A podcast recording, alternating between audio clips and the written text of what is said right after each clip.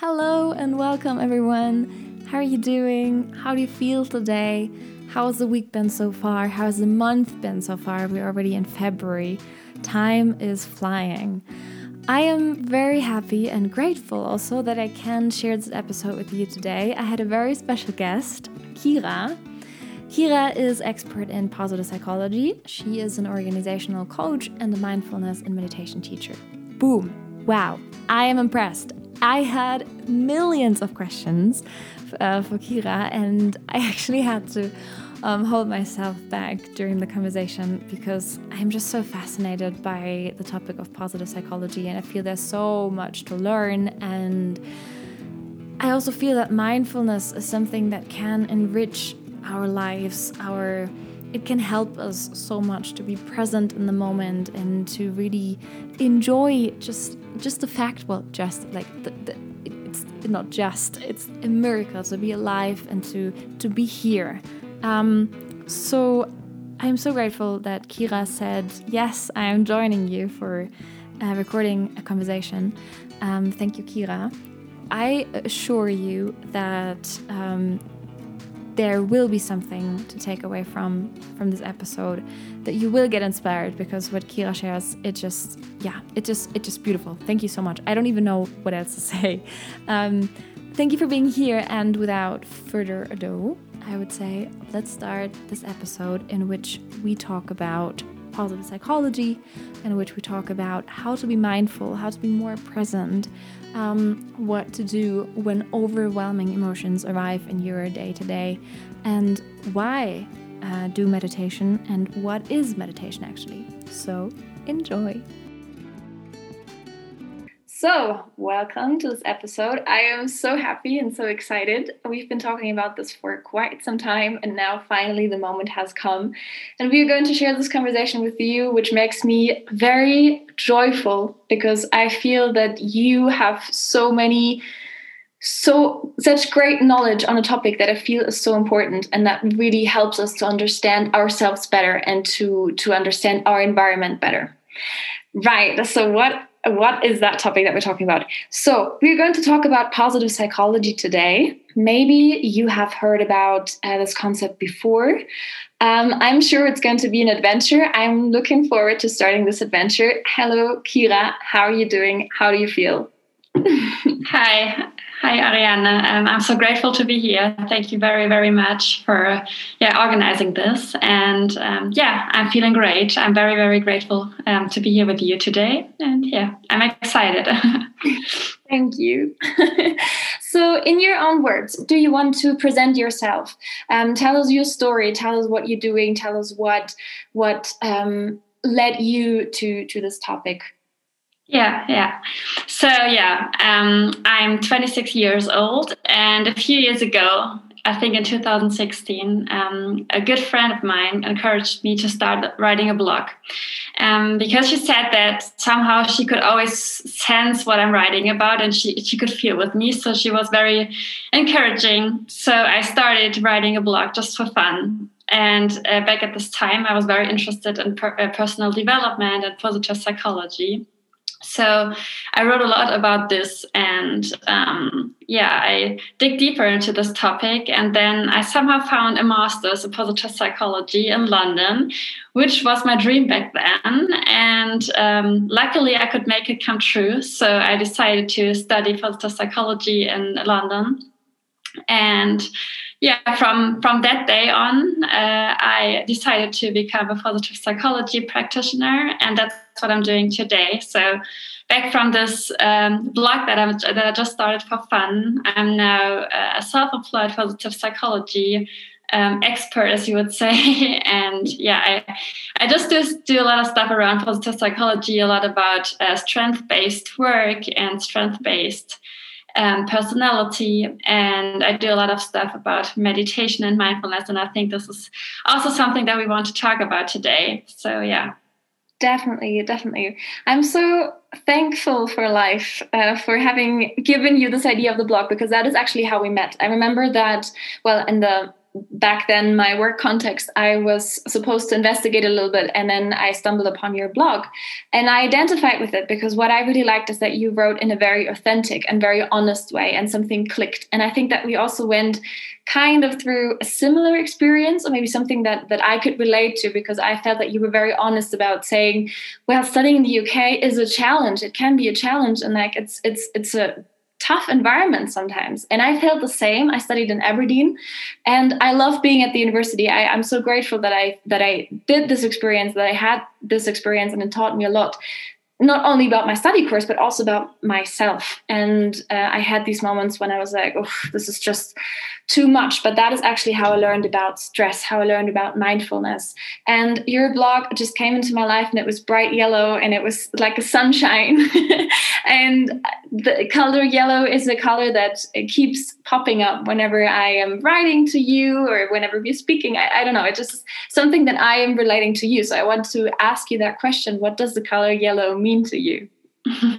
I'm so lucky to hear that. And actually, I find it so um, so valuable and so loving that you just uh, yeah found this detail and that you uh, see this detail so um, yellow has always been a guiding force for me i don't know like i had uh, an eating disorder when i was younger like when i was 15 and like when i when i became an adult i often tr- uh, struggled with depression and stuff and yellow has always been like the guiding force that would guide me on gray days to something that I would uh, align myself to. And um, just as yellow, the symbol sun uh, also has a great meaning for me. And this is like like the combination of both. Um, something that I um, that I'm ex- inspired by on darker days or on days when I can't like see what I'm doing something for. Um,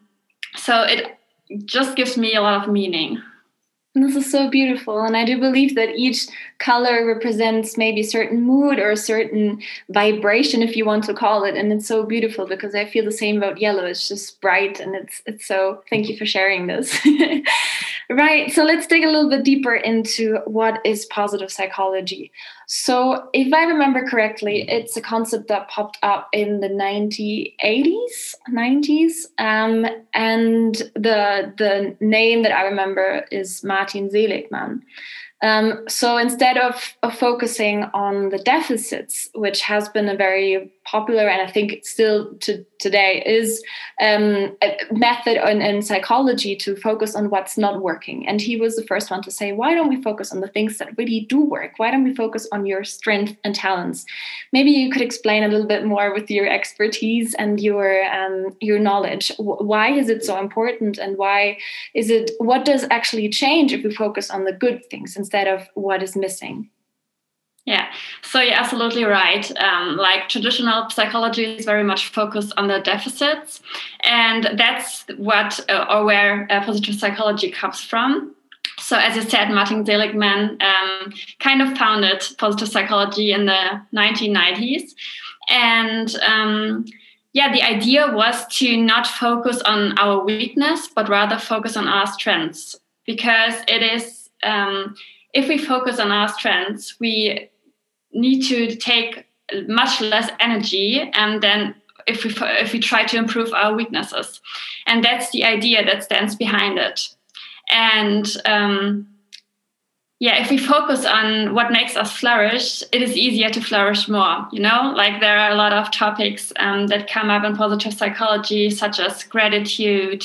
And studies show or research shows that if we focus on the positive things we actually create create more of them in our lives. This is so beautiful. Um well, what now comes into my mind maybe connecting it a little bit with the color yellow and the sun that the sun doesn't always shine the whole day but that the sun and that we appreciate the day because we also have night. We also know the shadow. That's why we know the sun. Um so I guess positive psychology doesn't mean that we only that we that we um, ignore the parts that that are maybe something that we still have to work on.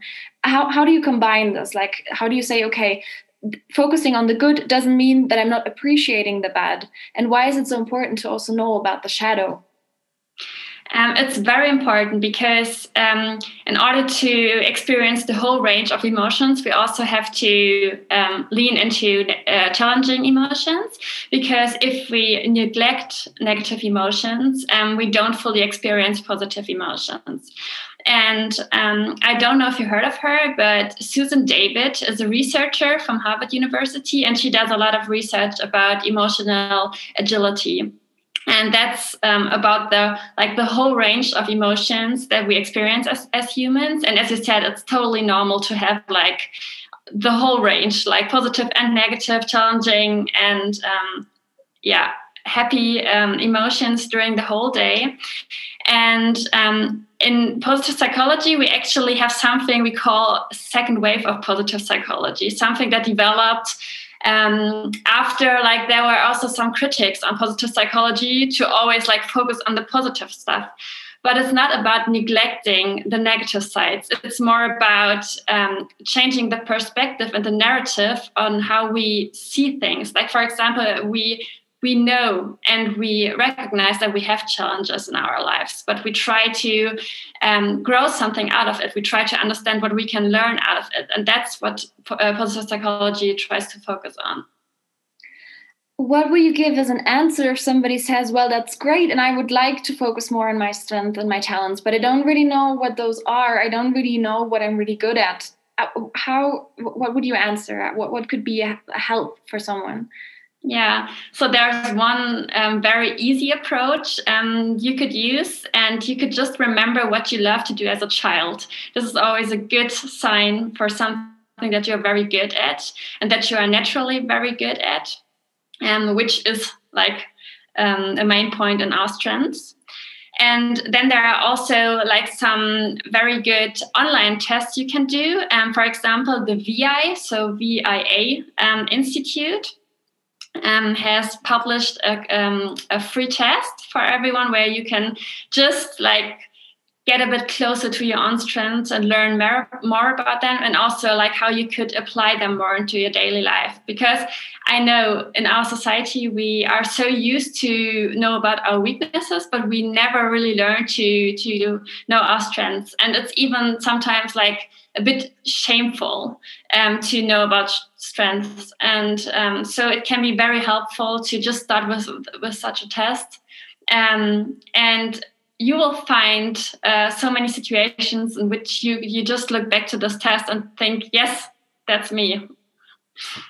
Do you think the struggle that we often find ourselves in to find our strengths is because we grow up with the mindset that if something is valuable, it has to be hard and we have to fight for it. But talents are kind of natural and activities that feel natural to us that we are just good at, they just seem normal to us. So it, it sometimes takes some time to say, hey, this is actually something I'm good at. But you don't really believe it yourself because you think, well, but it has to be hard and I have to fight for something in order for it to be valuable. Do you think it's also related to that mindset? Yeah, absolutely. This is such an important point. And because, as you said, like um, the things that are most natural to us, that are our strengths. And we often don't even know about them for years. Like many people need to turn 30 or 40 until they learn that they are especially good at something that others are not as good as. And um, that's i think something that is also like or that makes it challenging to know about our strengths because um, yeah it just feels so normal to be good at them. I just i remember listening to a podcast and the host told that like she never realized how good she was as, at writing until her boyfriend said to her yeah you know like i i can't write as good as you. Like it's something you do very special um, and sometimes we need even other people to tell us what we're good at. And this can also be a very very helpful tool to ask like close people what they think are our strengths. And this is so beautiful because this adds the aspect of community because our strengths and talents i feel also there to help other people. And we also we have some areas in which we struggle. So we ask for help uh, in those areas. And it's very beautiful to see talents and strengths as something that you can share and that are there to connect with other people and to support them also on their paths. That's a very beautiful thought to add that of, of community. Um, I want to talk a little bit about optimism. I feel mm-hmm. optimism is something is a word that comes up in so many on, on like so often during the day i just find myself faced with the word optimism. And i've been thinking about it very much. And and i want to ask you is it related to positive psychology? How do you define optimism? Um, because i've also stumbled upon the word of toxic positivity because it's not good to only to to tell yourself well but i'm so optimistic and everything is going to be great even if you're in a complete mess and maybe you should deal with that mess and just face it and, and face yeah. Yeah. What do you think about optimism? And what is the context and how do you see it as a strength and something that we maybe should include in our daily lives? Yeah. So in positive psychology we um, differ between optimism and hope. So i think that these are two related top, uh, concepts and like in in our daily lives we often interchange them. Um, but actually they are kind of different. And as you said like optimism is not about like like toxic positivity or like not seeing the the challenging parts but it's the um, trust and the deep um, belief that the situation however challenging it may be is turning out in a way that is helpful for us. It's not always about like things that turn out great uh, immediately but it's the trust that everything happens for a reason uh, for a reason basically. And that even like when we face very challenging times there's something we can learn out of that and grow um, out of that. How could we apply this especially in these times when i think sometimes it's very hard to stay hopeful because it just seems like this is never going to end and this is such a weird situation and I think every human being has been affected by the situation um, in some kind of way. So how how do we keep this hope, especially yeah. in these times that are so challenging? Yeah. So the positive thing about challenging times is that we get very close to our own values, and whenever we face challenging times, we really acknowledge what or recognize what um, values are important for us and how we want to live our lives. So we, we we take the time to reflect on our lives. So in this time right now, um, it's a great opportunity to see what you want to create in your life, like what is challenging right now, and how could that help you to um, dream of something that you want to create in your life, like and um, I find it very useful to journal on this. So um, I do like something um, that is very famous um, in positive psychology called three good things every uh, every night before I go to bed. So I basically write down three things I'm grateful for um, during the day. And I often connect this to um, intentions for the future. So I try to um, reflect back on the day and then set something like a goal or like an intention for the future in which I connect to this thing I was grateful for so that I create more of that. And I think right now is a great time because like a lot of people have more time to reflect and especially because we spend a lot of time on our own um, we i think we are even forced to um, face our our feelings and, and like uh, how we how we experience our life. And this is a great opportunity to yeah to set a stone for the future. I love that. I've heard of the practice of writing down or thinking about three positive things. And I've also heard, I think Oprah said this, that then you start looking for positive things and you yeah. think, oh, that moment, I could write it down tonight. And it really happens like this. It's really beautiful. Um, and I love that you also connect it with like an outlook for the future and that you take away something from that, that it's not only looking back words but also like writing writing it down with intention and with like okay this helps me to be more grateful in the future this is the direction that i want to to to walk towards to um I think this connects very well with the thought of mindfulness. Um, so mindfulness, I once heard a definition that that was super beautiful to me, which is to be present in every single thing that you do. So if you struggle, if you feel very stressed, then um, an exercise that might sound a little silly, but that really helps is like, okay, I am holding this cup of tea. I am now drinking this tea. I am putting this cup on the table, like to really describe everything that you do just to be present. Um, what is mindfulness to you, and why is it so important? Why do you think it is so important? Yeah. So for me, mindfulness is a way of stepping back from um, what I experience and looking at it from like a distant perspective. And um, yeah, it gives me the opportunity to um, develop my own values. It, it it gives me an opportunity to step back from society's expectations and explore more what, of what is valuable for me and what is important for me.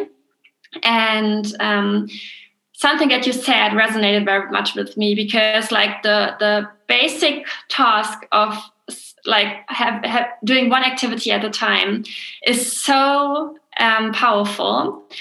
Um, in our society, we are so used to multitasking because we somehow think that um, multitasking goes with higher productivity mm. but this is actually not true um, because like you can imagine we have like a certain amount of energy every day like a certain amount of mental and emotional capacity it's like a glass of water uh, a glass a glass filled with water and whenever we do multitasking, we give away from these resources and we give away from them quickly. So we lose our energy quickly.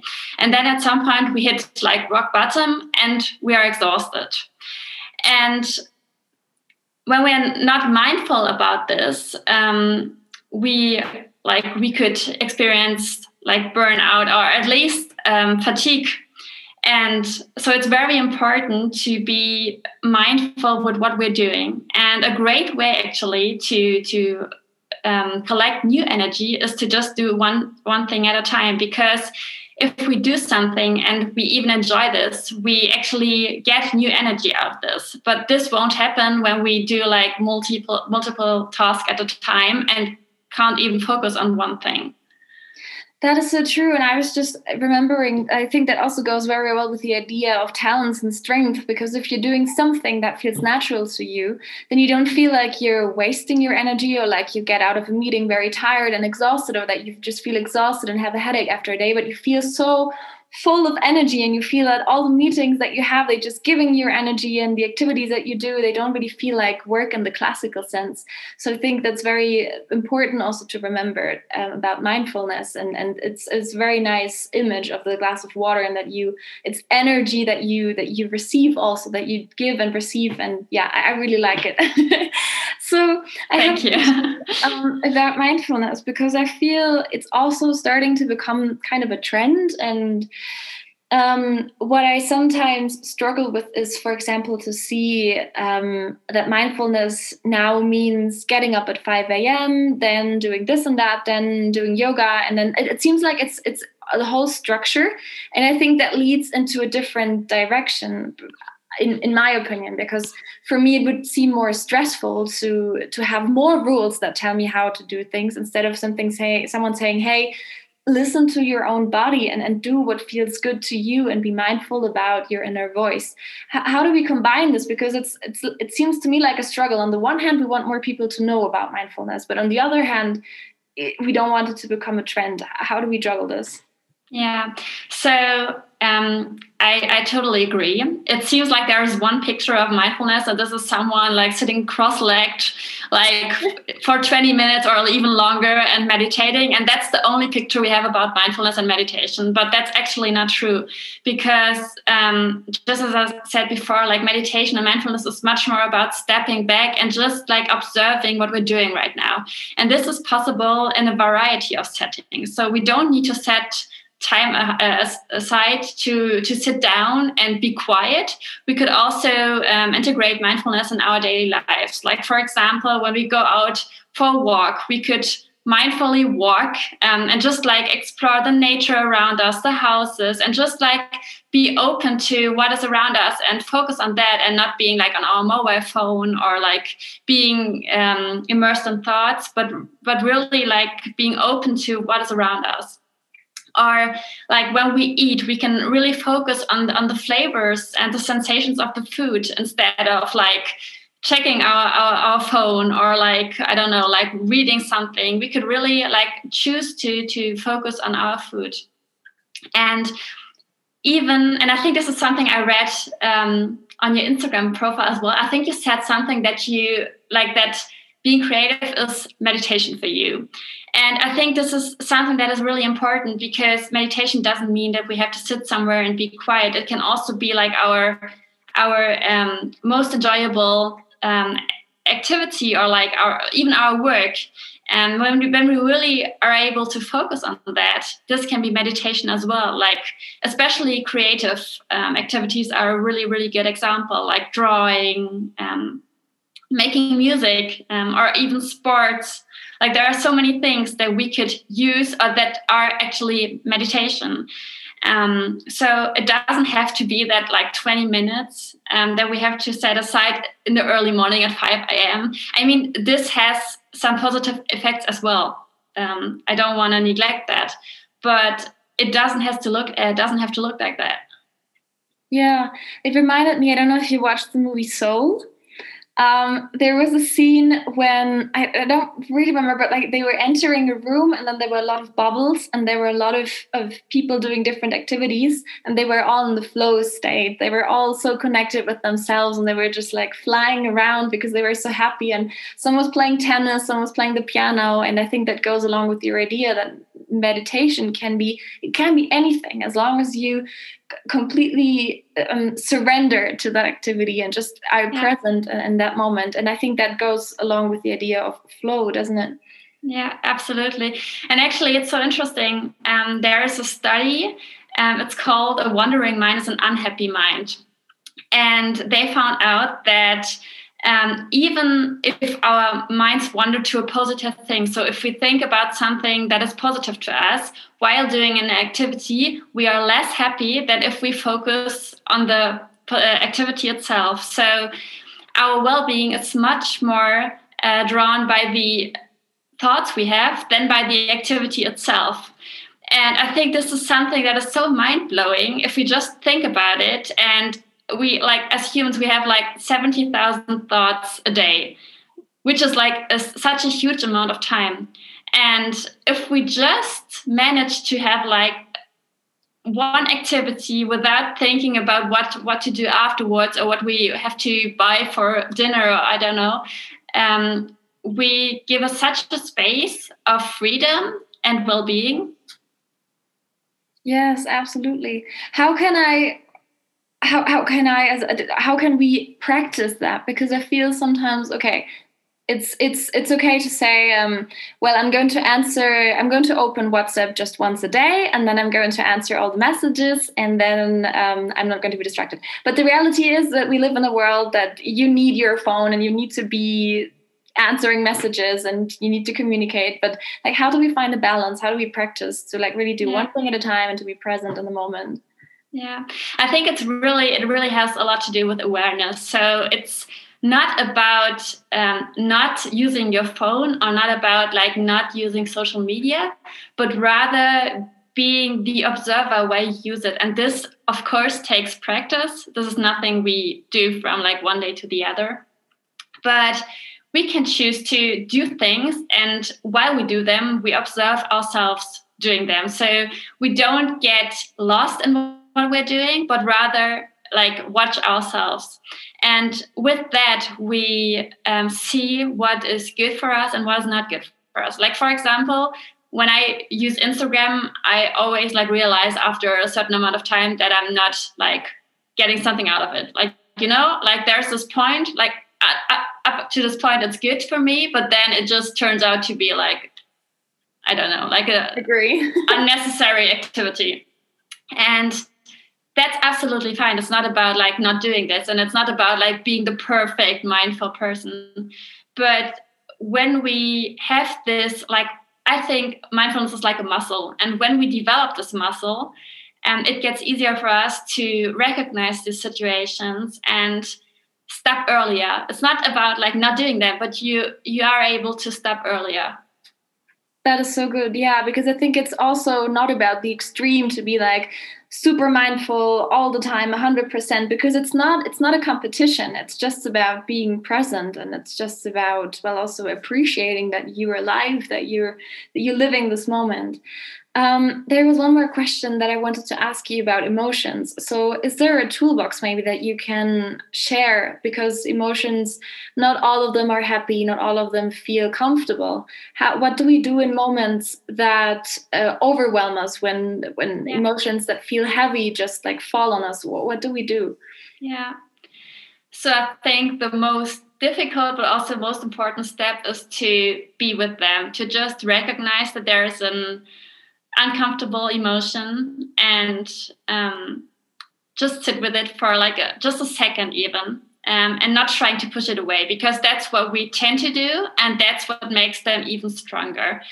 The moment we choose to sit with it it loses its power because we are just aware of it. And when we um, when we sit with it we can then for example write something down or just like draw an image or just like just get it out of our heads and just get it somewhere like on an ex- external thing you know?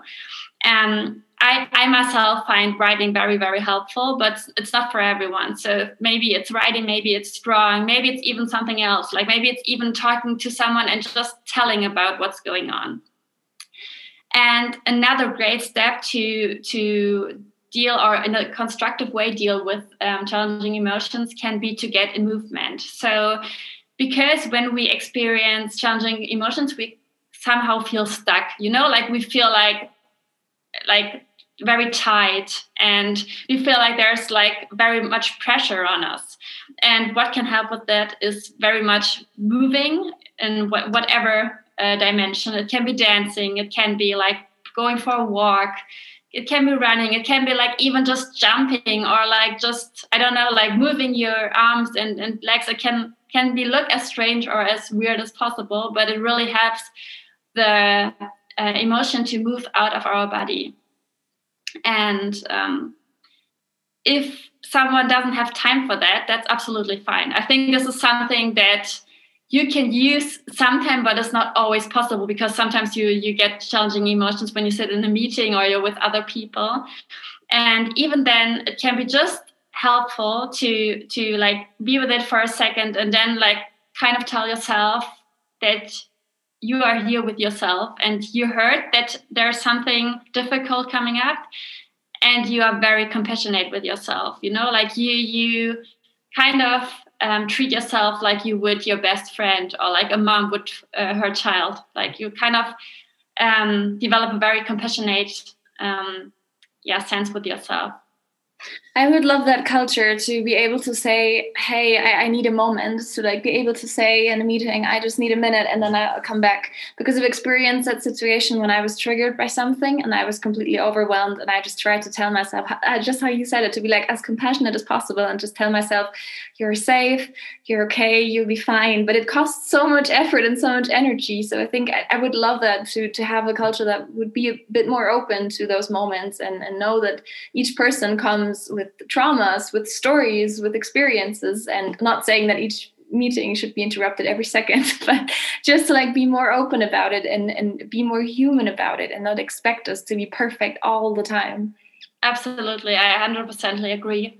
Um, and I just want to mention that it's absolutely okay to just leave the room sometimes or like go to the bathroom to just have a second for yourself. If you just face a very very challenging emotion it's okay to step back for a second. And um, i think sometimes we just need to hear that from another person because like i, I heard this like at least 10 times and i found this always so uh, so helpful because it's every one of us who experiences these emotions and um, it's absolutely okay if you can't deal with it in this very moment and it's okay if you just leave whatever situation you are in and just take a time for yourself is it difficult for you to incorporate mindfulness in the business context, especially when you're well when you're moving around in in, in, that context? Um, I think like as actually um, I found a way for me that that makes it easy for me to integrate. Um, like I don't know, like I think I've um, developed like a like a general feeling of mindfulness mindfulness that I can like get back to it very very uh, simply or easily. Um, but yeah, sometimes I'm just um, surprised how quick I can go from like very mindful to like very upset, like in a second, you know? Like even the best mindful practice can't help you with like being overwhelmed sometimes. I, I just like sit with uh, for meditation in the morning and then I open my emails and then I'm like, within two minutes, I'm like, boom, like when, when did I meditate, you know? Yes, I know that feeling. Talking about meditation, now that you've mentioned it, maybe you want to tell us a bit more about the meditations that you're doing. Yeah, yeah, I would love to. so, yeah, like since last year, I've uh, decided to become a mindfulness teacher, and I'm now offering um, online mindfulness classes. So, like um, in in German time, we do them um, Mondays at seven thirty in the morning, like twenty minutes of meditation. It's like most of the time it's very simple meditation techniques because it's just uh, about like setting an intention for the week and just like starting from a loving um, and like relaxed point and um, like this month i also give my first uh, evening meditation in like german time which is midday for you i think. Yeah. Um, so yeah i just started doing these online classes. And it's it's actually so cool because it was just an experiment. Um, because like as i said i just started um, becoming a mindfulness teacher and i'm doing like a teacher training since october. And i just thought like oh i want to use that you know i want to practice it and i thought like oh now is the perfect timing because like most of the people are at home anyways. And um, like there's this opportunity to to set aside uh, time in the mornings. And it actually turned out to be like a regular practice like that we do since uh, beginning of december and i'm very happy to do it because i feel it's also like a space of community. And i think the cool thing about group meditation is that you are just allowed to be. You don't have to like present yourself. You don't have to uh, i don't know like you they don't have to be very special or like kind of change yourself, but you just, can just be there and sit and you don't even have to talk, you know, you can just sit there and listen and that's it. And I think this is such a great space of belonging. Yes, absolutely. And it's so beautiful. I was going to ask you how how was the feedback and it's so beautiful that it started as an experiment and now it's something that you do on a regular basis and I'm sure that you're helping a lot of people and and making their week kinder and more yellow, so to say. yeah. Very beautiful, and I'm looking forward to the to the session, which is going to be my midday and, and your evening. yeah, I'm very I'm very happy that you will um, come as well. Thank you for the invitation. Um, if somebody's listening to this podcast and wants to join, where do we find you? How can we join your meditations? Yeah, so um, like my website, kiraschlegel.com, um, has like a banner. How do you say in English?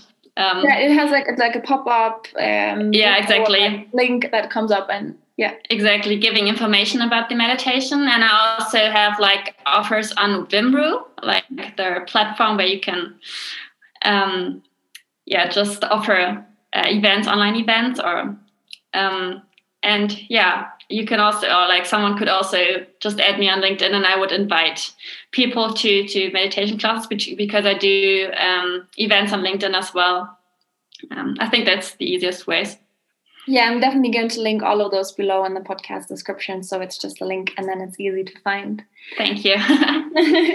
That's so beautiful. Um, Kira, thank you so much for sharing all of these beautiful words. Thank you for inspiring me, and I'm sure many others who are listening to this podcast. Is there something else that you would like to add? Maybe something that I haven't asked, something that you would like to share, which um, would be would be beautiful to share in this episode? Uh, I don't think that I have anything like anything specific to share. Just one thing. Um, I want to encourage everyone who's listening to just develop a sense of um, compassion and love towards themselves because I think this is the most mindful thing we can do. And this is the thing that helps us the most with accepting who we are and um, developing our potential really that is very beautiful i love that thank you so much kira so i'm going to put all the links below in the description and yeah, I think LinkedIn is probably the easiest. Just LinkedIn Kira Schlegel. And um, yeah, thank you so much, Kira. This was a lovely conversation. I enjoyed it so much. And I'm looking forward to all the conversations that are going to come. Thank you so much. Thank you so much, Ariana. It was a pleasure. And it actually was my first podcast interview. So I'm very, very grateful. And it was such a great experience. So thank you for, for um, creating this room and for your very, very um, compassionate questions and your very, um, how do you say, like, with with love chosen questions? I don't know like you know what i mean? I'm definitely leaving this conversation very inspired. Very yellow. Thank you. Thank you. If you enjoyed this episode, make sure to follow the Ariane Vera podcast on Instagram, and it would be super cool if you could leave a review on the Apple Podcast app so we assure that more people who could benefit from this content actually find this content. Thank you so much for being here, and until the next episode.